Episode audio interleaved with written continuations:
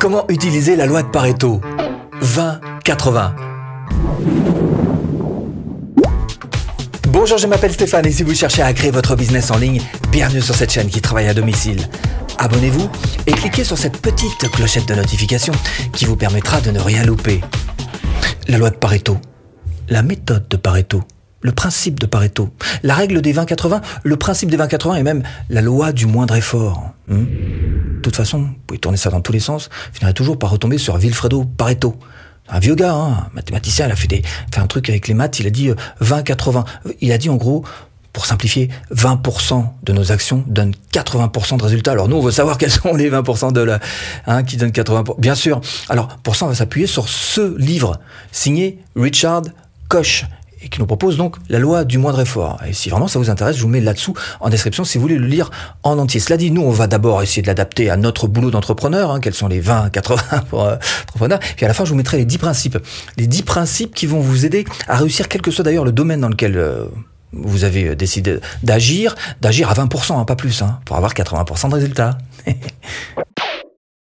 Bon, d'abord, en tant qu'entrepreneur, on a le droit de savoir où sont nos profits. Hein. Et pour ça, il faut s'intéresser à nos produits. Et on se rend très vite compte qu'il y a des produits qui nous rapportent beaucoup, certains qui sont un petit peu à l'équilibre, puis d'autres euh, qui nous coûtent de l'argent. Hein. Alors comment est-ce qu'on va trouver les 20% de produits qui nous ramènent 80% de résultats? Alors, par exemple, si vous vendez des, formations, on va chercher quel est le chiffre d'affaires qu'on fait pour chaque formation. Et pour chaque formation, on va retirer euh, les différents coûts qu'on peut avoir. Ça peut être la pub Facebook, ça peut être le marketing, ça peut être de la délégation, ça peut être les fournisseurs. Bref, vous retirez tout ça.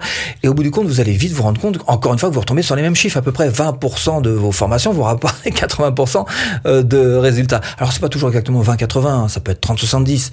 Mais bon, vous avez compris l'idée, hein voilà. Bon, alors c'est important de savoir pour vous quelles sont les formations qui euh, fonctionnent vraiment bien pour pouvoir focaliser dessus. Les clients, bah, pareil, les clients. Hein. Peut-être que vous vendez à des particuliers, auquel cas vous vous rendez compte que, je sais pas, vendre en cinq fois, par exemple, c'est pas quelque chose qui marche très très bien. Et hop, on supprime. Peut-être vous vendez à des business en une fois, ça marche très bien, parfait, on garde. Peut-être que vous allez vendre, je sais pas, livrer des produits euh, à l'étranger et que ça vous coûte très cher. Allez hop, supprime ces clients-là. Et on va ne garder que les 20% de clients qui ramènent 80% de résultats pour pouvoir focaliser dessus. C'est bien l'objectif. Focaliser dessus, ça veut dire pouvoir les favoriser. Ça veut dire aussi chercher à les fidéliser. Et finalement, cette méthode, est-ce que c'est pas aussi une méthode de trouver euh, son avatar client? Bon, et comment réaliser un bon chiffre d'affaires avec cette méthode de Pareto hmm? Bah Là encore, hein, 20-80, on va regarder notre gamme de produits, on va même chercher à la limiter, parce que votre objectif, ça va être de faire en sorte que euh, les personnes n'aient pas l'attention détournée par des, des produits qui ne marchent pas. Hein. Et alors vis-à-vis de vos clients, euh, bah pareil, vous allez chercher à choyer vos 20% de clients les plus actifs, ceux qui achètent souvent et ceux qui achètent beaucoup. 1. Sur ces 20% de meilleurs clients, cherchez d'abord à leur fournir un service sensationnel. 2. Eh ben, concevez de nouveaux produits en fonction d'eux. Hein. Faites des petits sondages. 3. Et focalisez surtout sur le fait que vous voulez absolument, quoi qu'il arrive, les conserver. Et faites tout pour. Et toujours 80-20 pour le vendeur. Le vendeur, ah bah ça peut être, je sais pas, euh, euh, les pubs Facebook, ça peut être votre site par exemple, s'il y a plein de liens d'affiliation dessus, ça peut être les pubs sur Google, ça peut être des vidéos YouTube avec des thèmes particuliers. Bref, regardez quels sont les supports les plus vendeurs pour vous. Et après, comment est-ce qu'on fait? Bah, par exemple, si vous avez un tunnel de vente, regardez un petit peu les stats hein, et vous regardez quels sont les 20% qui rapportent 80%. Et là, encore une fois, vous allez chercher qu'est-ce qui performe le mieux pour vous. Bon, et maintenant, on va faire monter un petit peu l'ambition hein, de tout ça. S'il y a un domaine particulier dans lequel vous avez envie de réussir, hein, s'il y a un domaine spécifique que vous avez en tête, je vais vous proposer les 10 principes qu'a mis en place l'auteur du livre dont je vous ai parlé tout à l'heure, à savoir Richard Koch, 10 principes qui s'appliquent absolument à tous les domaines. On peut pas se louper avec ça. Stylo papier, vous y êtes On y va. 1. Spécialisez-vous. 2. Choisissez un créneau que vous connaissez particulièrement, que vous appréciez et dans lequel vous pourrez exceller. 3. Ayez conscience que savoir égale pouvoir. Donc ça va être à vous de tirer le maximum de votre savoir pour devenir le plus compétent possible. 4. Identifiez le marché et les clients qui apprécient le plus vos services.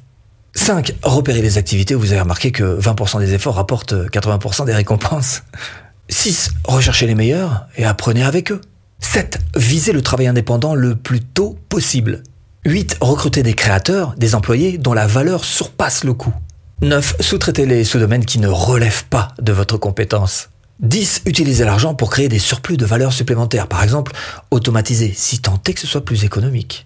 11. Dernier petit conseil, conseil bonus, et celui-ci vient de moi. Hein. Apprenez. formez-vous. À la vente, par exemple. Quoi que vous fassiez sur Internet, il va falloir que vous vendiez. Donc apprenez à vendre. Et pour ça, eh bien, formation offerte. Là, pour apprendre à vendre facilement de A à Z. bon, j'espère vous avoir un petit peu aiguillé dans cette botte de foin. Je vous dis à bientôt en vidéo.